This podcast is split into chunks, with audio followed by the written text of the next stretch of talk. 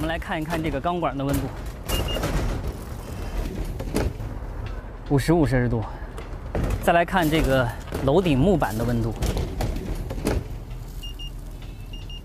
六十八点五度。河北省气象台昨天下午五点继续发布高温红色预警信号，预计今天白天保定南部、雄安新区、石家庄等地可达四十到四十三摄氏度。这是雄安新区榕西片区安置房二期工程现场，建设中的五十四个小区是一点九万人的新家，两万多名工人正在这里战高温、抢工期。欢迎来到四零四档案馆，在这里我们一起穿越中国数字高墙。我们刚刚听到的声音来自本周七月十日央视新闻在哔哩哔哩网站上发布的正能量视频。在六十八点五度楼顶作业的建设工人，视频展示了在河北雄安新区某建设工地上，两万多名工人长时间户外作业，战高温抢工期。这则视频在发布后，评论区出现了严重的翻车。目前原视频已经被下架。CDT 周报是中国数字时代每周发布的原创栏目，分为一周见读、一周关注。一周惊奇、一周故事等几个类别，方便读者了解过去一周中国数字时代重点关注的内容。如果大家希望了解本期节目中提到的相关新闻事件或文章，欢迎点击节目简介中的链接，在中国数字时代网站阅读更多内容。七月九日至十五日，这一周，吉林白城村民黄德义四搭浮桥被刑拘一事有了更高的网络热度。知名法学教授罗翔在 B 站公开发表了对此事的看法，期间也谈到了寻衅滋事罪的适用问题，重申了他对于该罪名在司法实践中常被滥用的担忧，并强调宽刑省欲、囹圄空虚应成为每个法律人的内心自觉。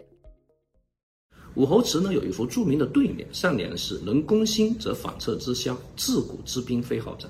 而下联曰呢，不审事则宽严皆误，以后治蜀要深思。啊，知兵非好战，攻心为善，不战而屈人之兵，是作为兵法的刑法的最高境界。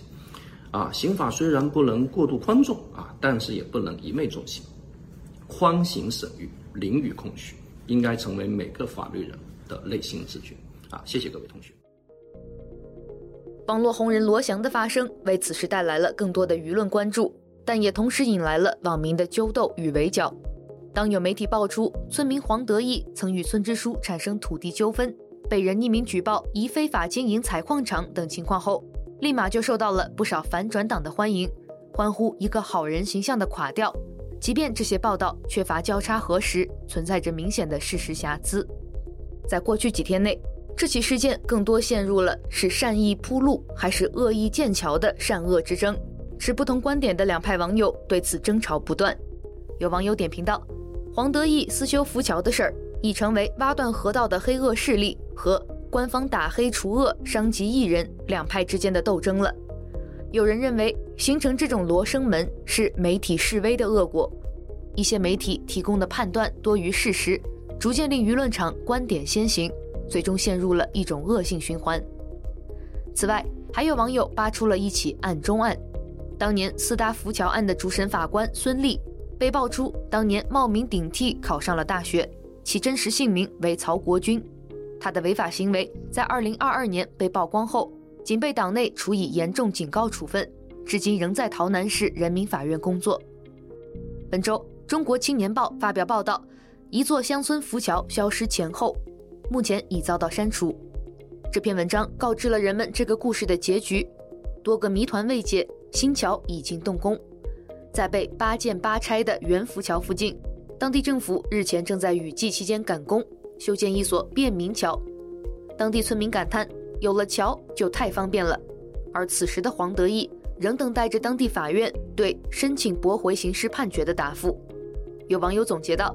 这起事件的重点根本不在于村民出行是否方便，而在于公权力对社会的打压。所以，我们看到，当公权力忌惮地方民意的时候，他们拆桥；而当公权力忌惮全国民意的时候，他们又开始建桥。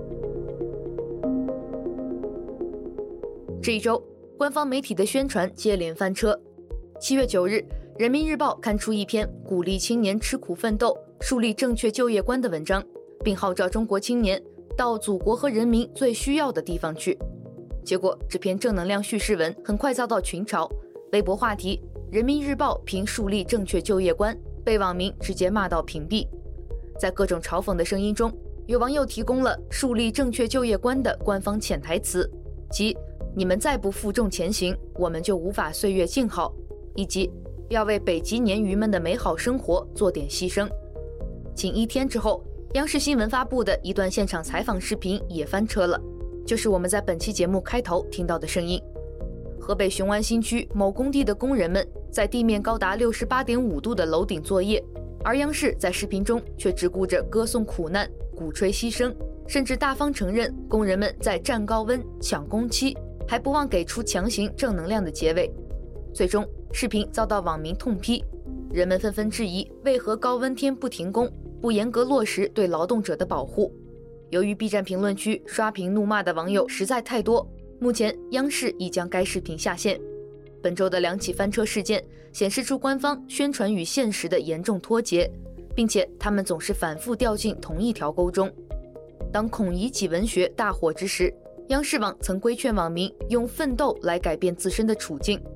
几个月后，当三代烟草人被网络热议的时候，人民日报又开始忽悠网民树立正确的就业观。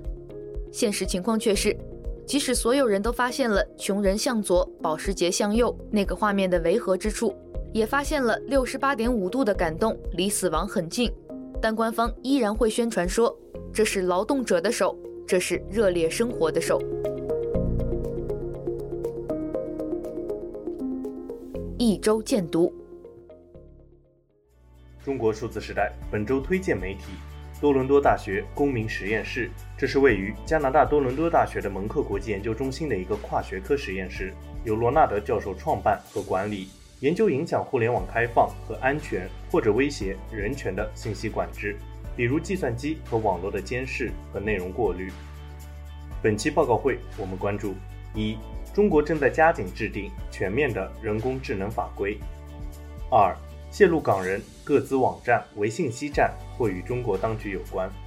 三、七零九当日，多家人权机构联合发布呼吁，反对中国再次镇压人权律师。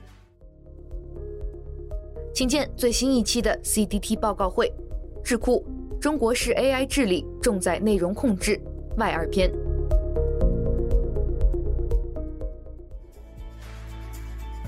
二零二三年七月三日，医疗健康领域媒体八点见闻的多个账号遭到封禁。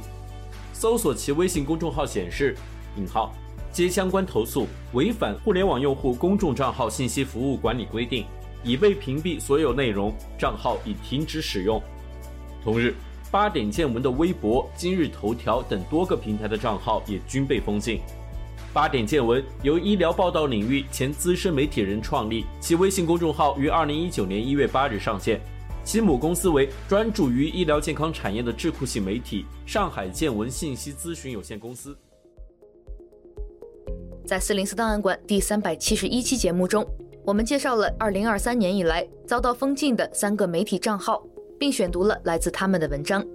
请见四零四媒体、八点见闻、越秀山边。女孩别怕。二零二三年七月十三日是中国诺贝尔和平奖得主刘晓波逝世六周年纪念日。下面一篇荐读来自微信公众号阿斗夏强，作者一梅。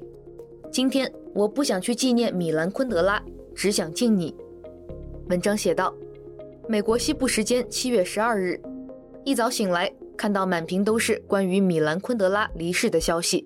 然而。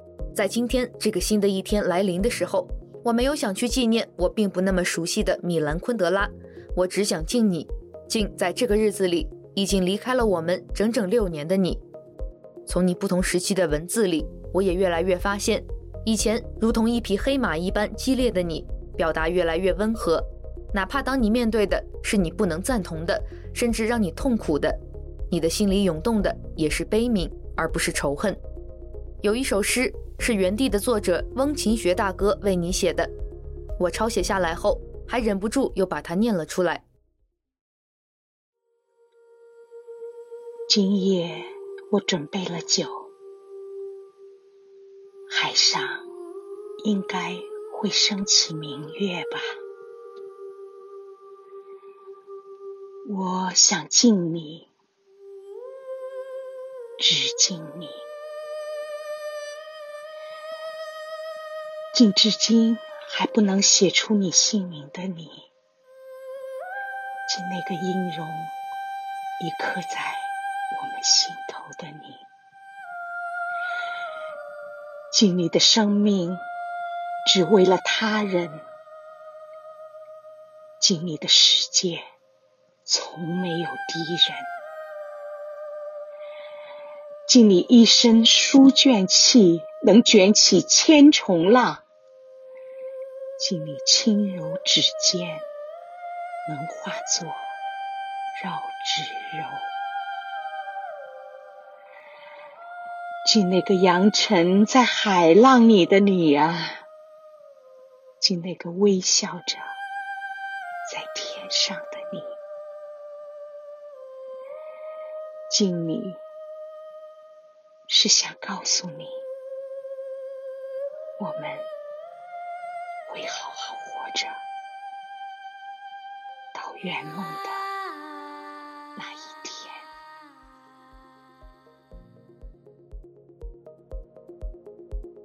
今天我敬你，愿你在天上的灵安息，愿你的妻子平安，好好保重她自己。请见相关文章。一周关注，首先我们来关注吉林白城农民黄德义私搭浮桥被判刑事件。本周，中国数字时代共收录了九篇相关文章，其中《中国青年报》针对此事发布报道：一座乡村浮桥消失前后，这篇文章已遭到删除。文章中，中青报记者到事发地洮南市瓦房镇镇林村进行了实地探访。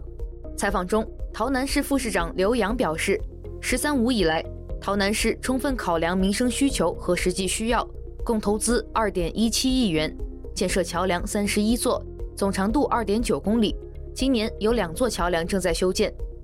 刘洋说：“一号，但是我们的工作一定是有排序的。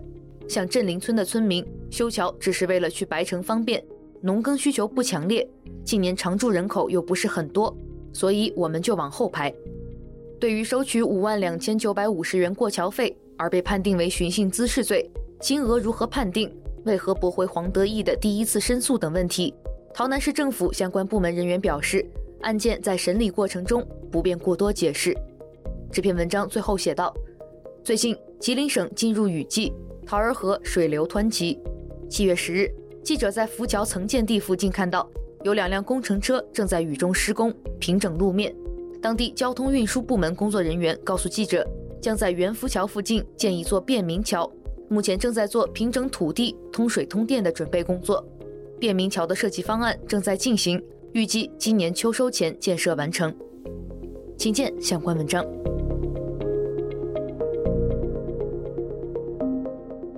七月十日，粉丝数量高达一千五百八十五万的央视新闻 B 站账号发布了一段三分三十六秒的视频，名为《现场深镜头》。在六十八点五度楼顶作业的建设工人，视频拍摄地点在河北雄安新区，展示了某建筑工地上两万多名工人长时间户外作业、站高温抢工期。记者还实测发现，楼顶地表温度已高达六十八点五度。连日来，雄安新区的气温已突破四十度。官方报道称，河北加强高温天气作业劳动者权益保障。视频中，一名项目指挥长也告诉记者。如果日高温天气达到四十度以上，我们就停止室外作业。然而，这段视频并未告知相关管理办法有无落实，以及工人们持续施工时的环境温度是多少。而视频中一个放在室外的温度计已明确显示出现场气温已经达到了四十度以上。视频最终以强行正能量的采访结尾。眼下，雄安新区有三百六十多个工地，近十二万建筑工人奋战在高温酷暑之下。高楼拔地起，离不开最基层的劳动者。这是劳动者的手。车还是自己有了，房也有了，就是现在以后再计划再买一套，因为有两个儿子嘛。也是热烈生活的手。现在那个社会发展也挺好，是吧？发展挺好，只要人人不懒的话，呢肯定这些生活会越来越好。托起家的手。耍可以耍，但是你两个一定要把作业，还有家教老师教的东西，两个要记得要学好，听到没有？哎，对了。该视频评论区出现了严重翻车，热门评论显示，许多网友希望工人的劳动权益得到充分保障，而不是过度宣传他们的牺牲与奉献。不少网友在评论区刷屏：“我测试你的妈。”四十度不停工，还有脸发出来？微信公众号“魏春亮说”作者评论道：“虽然工人被晒得爆皮，橡胶手套都磨烂，但在视频的最后，工人们还是幸福地活在了新闻里。工人有房有车，还打算再买一套。闲暇谈谈其他，还能请得起家教老师，这才是高水平的报道。工人的权益得到了领导的保障，工人的付出得到了美好的回报。更重要的是。”工作的辛苦被崇高的意义所消解，一切看上去都那么和谐，但就是这种和谐，让我觉得这种正能量有病。看到并愿意发布底层的不易和辛苦，是一件值得鼓励的好事。可既然关注到了，能不能就真的敢于直面惨淡的人生，敢于正视淋漓的鲜血？能不能不要看到他们就立马回避，然后用他们的汗水去熬岁月静好的鸡汤？用他们的劳动去编织国泰民安的颂歌，给更需要物质保障的基层工作者上价值。说什么劳动最光荣，人民最伟大，向他们致敬，是另一种形式的霸凌。反对这种霸凌，需要更强的心智，付出更大的代价。请见翻车现场，战高温抢工期还拿出来当正面宣传，以及来自魏春亮说的文章，这样的正能量病得不轻。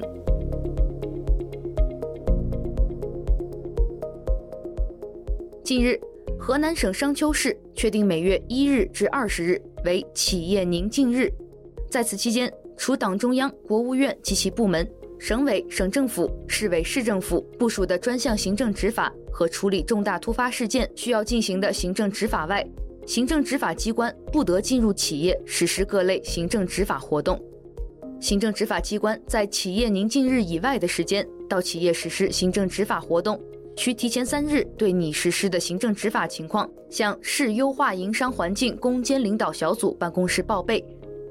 对此，网友我的孟世杰评论道：“这样的后果就是企业更没安全感，完全不是法治社会该有的样子。今天需要的时候捧你，明天不需要就摔你。”请见网络民意，商丘规定每月前二十天为企业宁静日。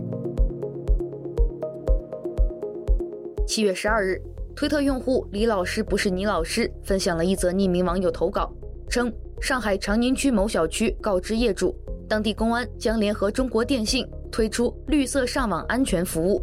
开通该服务后，用户的家庭网关将过滤潜在风险网站。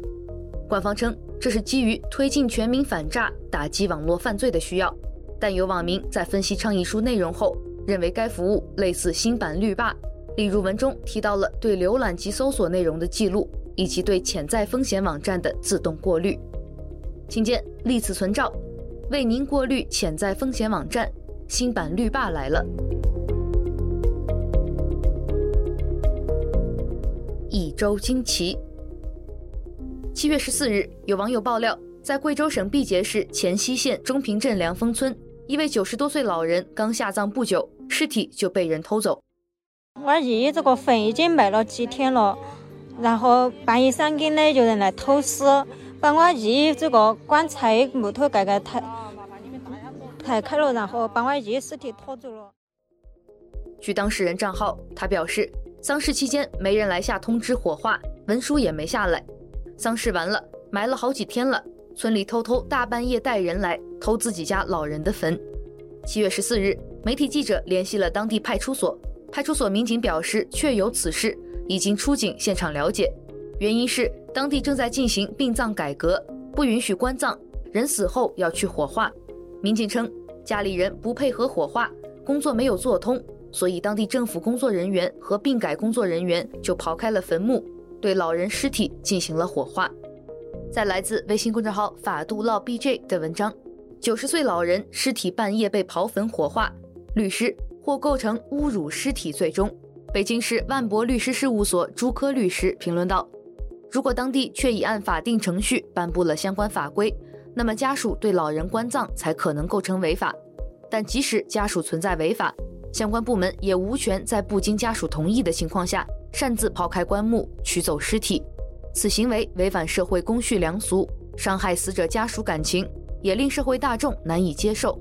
若情节严重，甚至可能构成侮辱尸体罪。北京市中文律师事务所邓千秋律师评论道：“即使当事人土葬老人违法，也并不意味着当地政府部门有权抛开坟墓取走尸体。二零一二年前的殡葬管理条例曾经授予了民政部门对此种行为的强制执行权。二零一二年时。”河南某地曾经开展过轰轰烈烈的平坟运动，当中出现了许多乱象。当年年底，国务院对殡葬管理条例进行修订，取消了民政部门的强制执行权，也就是即使应当火葬，但当事人选择了土葬，民政部门仅可以责令当事人改正，当事人不改正的，包括民政部门在内的所有政府机关都无权强制扒坟取走尸体，民政部门只能申请人民法院强制执行。请见相关文章。一周故事，本周要分享的第一篇故事来自十点人物志。没有退休金的农村老人靠打零工撑起晚年。文章写道：每个一线城市都有几处日结工扎堆的地方，比如深圳的龙华市场、上海的车墩、北京的马驹桥。这里散落着一群相似的面孔，他们多数来自农村。文化程度不高，技术能力有限，手停口停是他们的生活现实。前几年，媒体的报道曾让这一群体备受瞩目。而在中国广袤的农村和县城，同样存在庞大的日结工群体。统计数据显示，2020年全国农村居民基础养老金的平均水平是一百六十三元每月。和城市的日结工相比，县城和农村的日结工行业分散，机会相对较少，薪水微薄。从业者多数是六十岁以上、没有退休金或退休金极低的农村老年人。不管出于何种原因进入这一行，他们的目标始终如一：挣钱。挣钱不光是为了吃口饱饭，也是为了不拖累儿女、不受制于人，在证明自己还有用的同时，也能排遣孤独。没有退休金的农村老人正在用最后的力气换取晚年的体面。本周，微信公众号“正午故事”也发表了一篇关注日结工的文章。他在北京做日结。这篇文章写道：二零一七年，杨初来北京，想当一名文学图书编辑。他高中肄业，曾去饭店当服务员，在各地的电子厂当流水线工人。再次返回北京，他做过几份短暂的工作：健身房的地推、青旅的前台、小程序运营。不过这些工作都让杨感到不快。之后，他成了日结工。十四亿人的首都有着庞大的日结市场。北京的马驹桥类似于深圳的三河，苏州的三里桥，台北的蒙贾公园。天还没亮，就有人在排队，等着被工头选中，去往某工厂的生产线、某物流园区的分拣站、某个建筑工地。但杨从不在马驹桥找工作，他只用打开手机。紧盯着日结工的微信群，群里的工作远比马驹桥灵活多元，但酬劳同样低廉，远低于法定时薪，也会被克扣。发传单、充气玩偶、搬家工、舞台搭建、发型模特、肢体采集人、陪诊。北京还有大量的充场工作，所谓充场，就是假装成某个人，比如产品发布会的观众、某公司的员工、看房的客户，或者是某富人的亲友。可以让生日会看似很热闹。总之，你的任务是烘托出某种经济繁荣的表象，或者虚荣心的泡沫，然后拿走几十块的报酬。请见相关文章。最后，一周视频。近日，身在海外的网友。Crazy 老张创作并演唱了一首名为《七级浮屠》的歌曲。该歌曲展示了中共集权统治下的种种悲剧，对中国国家主席习近平进行了讽刺。并呼唤人们勇敢起来，发出让他恐惧的吼声。我们来听听这首歌。我看到的世界，在十四亿人的城里，我听此起彼伏的声音，我见到了孩子被泡沫和冰块包裹的身边，我看到了妈妈抱着丢失内脏的尸体。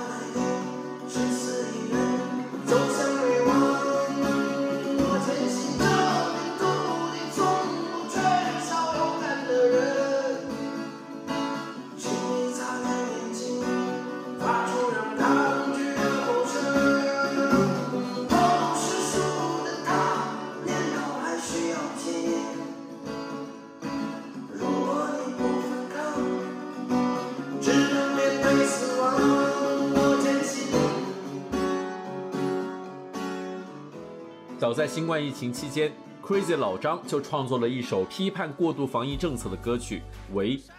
围住了水，围住了天空和太阳，围住了鸟，围住了羊，围住了收获与粮仓，